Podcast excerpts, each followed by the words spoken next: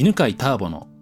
先延ばししてしまう人が行動してしまう人間心理学。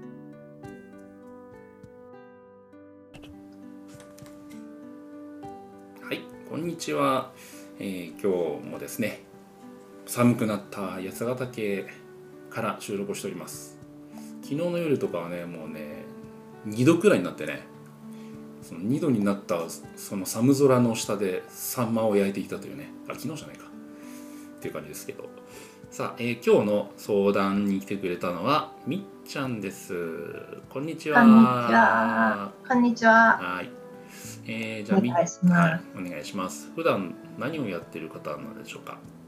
はい。えっと、普段は、えっと、今、お仕事はしておりません。うんうんうん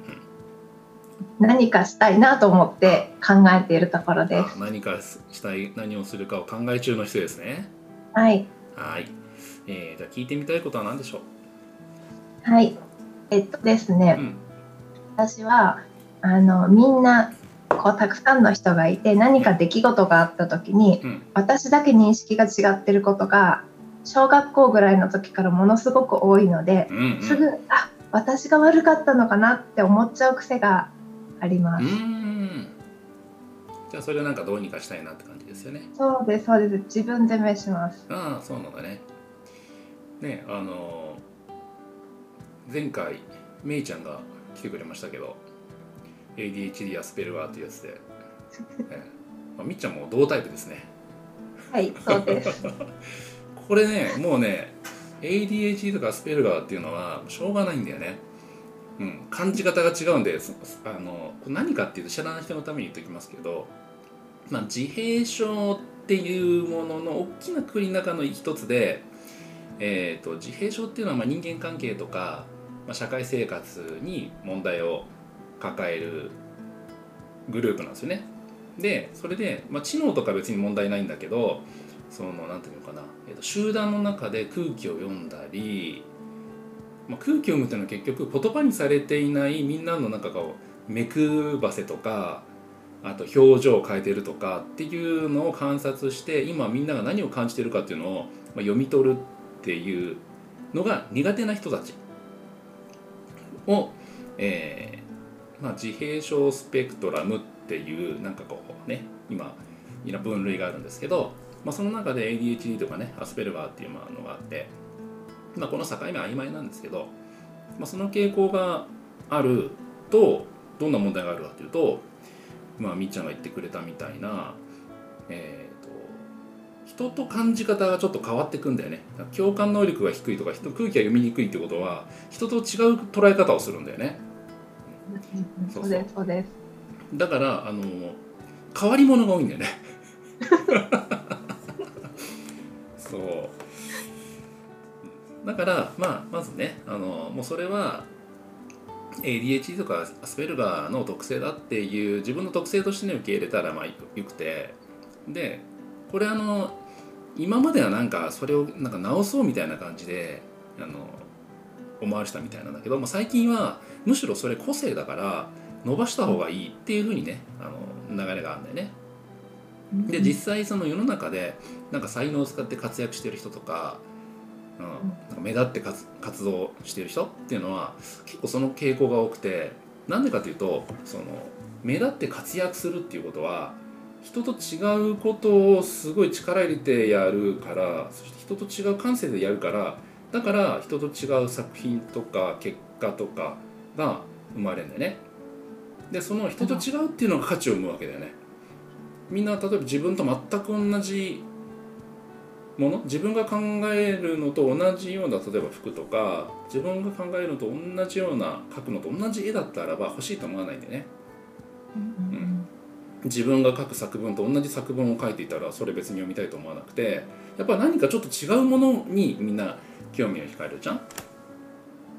うん。なるほど。そう。だから実はその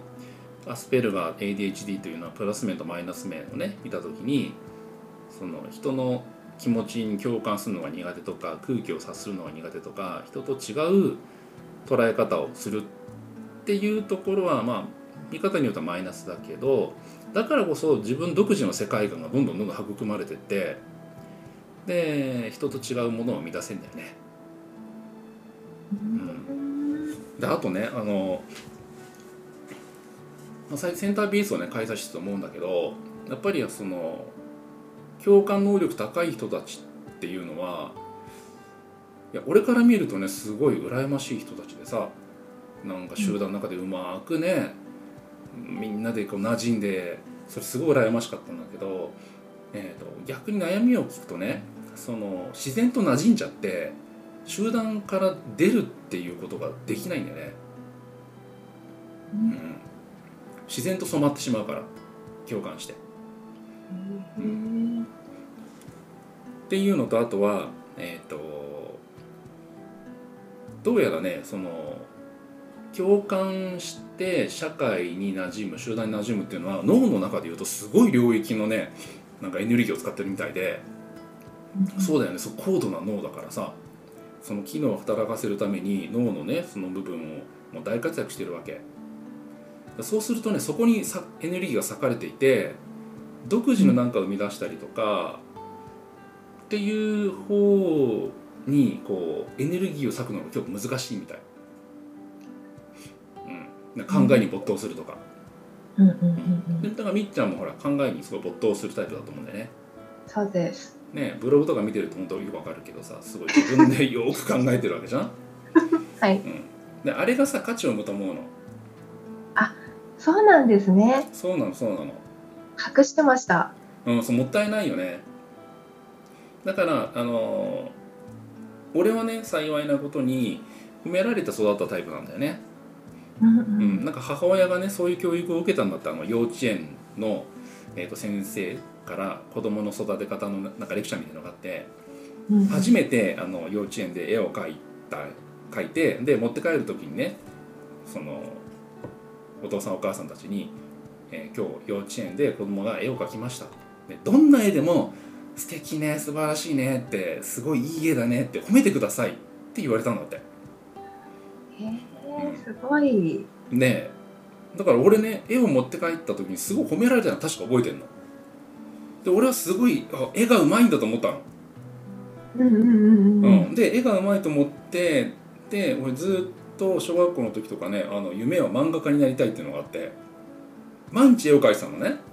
でしたら上手くなったんだけどである時ねあのびっくりしたんだけどね中学の時かな。あの母親と話してる時に絵を見せてね「えうまいね」っつって「あああなた本当絵がね昔下手で本当心配したけどね」って言われて「えっ?」ってなったの。うん昔ほんと下手くそでもうなんか何書いてるか分かんなかったんだってで心配したんだけどでもそこで今の話ね幼稚園でどんな絵でも褒めてくださいって言われたから褒めたのよって言われて、えーうん、だからたまたま俺はの親はそういう褒めるというのを教わって何でも褒めるようにしたからなんか自分と人と違う考えたりとか人と違う絵を描いたりとかした時になんかそのネガティブなイメージがないからどんどんどんその方向に進んだわけ。なるほど、うん、でみっちゃんは多分親として親はねあの褒めてもらう褒めるというのはそんなに知らずにそうですそうです、なんか違う考え方したらそれみんなと違うよとかさ責められてさ。そうですそうです。な直せ直せってきました。ねえ。そうそうそう。っていう違いがあるからだからこれからはあのよく言うのはさ二十歳からはもう自分育てを自分でするんだよね。うん。まあ、今はねセンターピース来てくれてるからねもう十分だと思うんだけど、うんうん今まではねあのしょうがない親はねあのそういう人と違うということをいいって知らなかったから、うんうん。うん。まあ、直そうとしてきたけど、まあ、これからはね人と違うっていうのは武器だと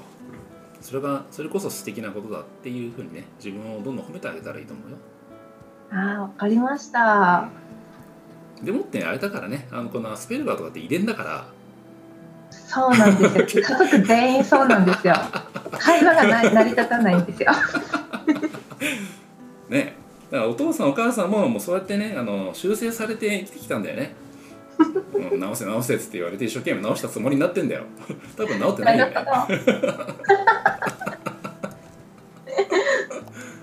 そうそう。でもなんか自分がねそう気をつけてきたことをね大切な子供にやってんだと思うよ、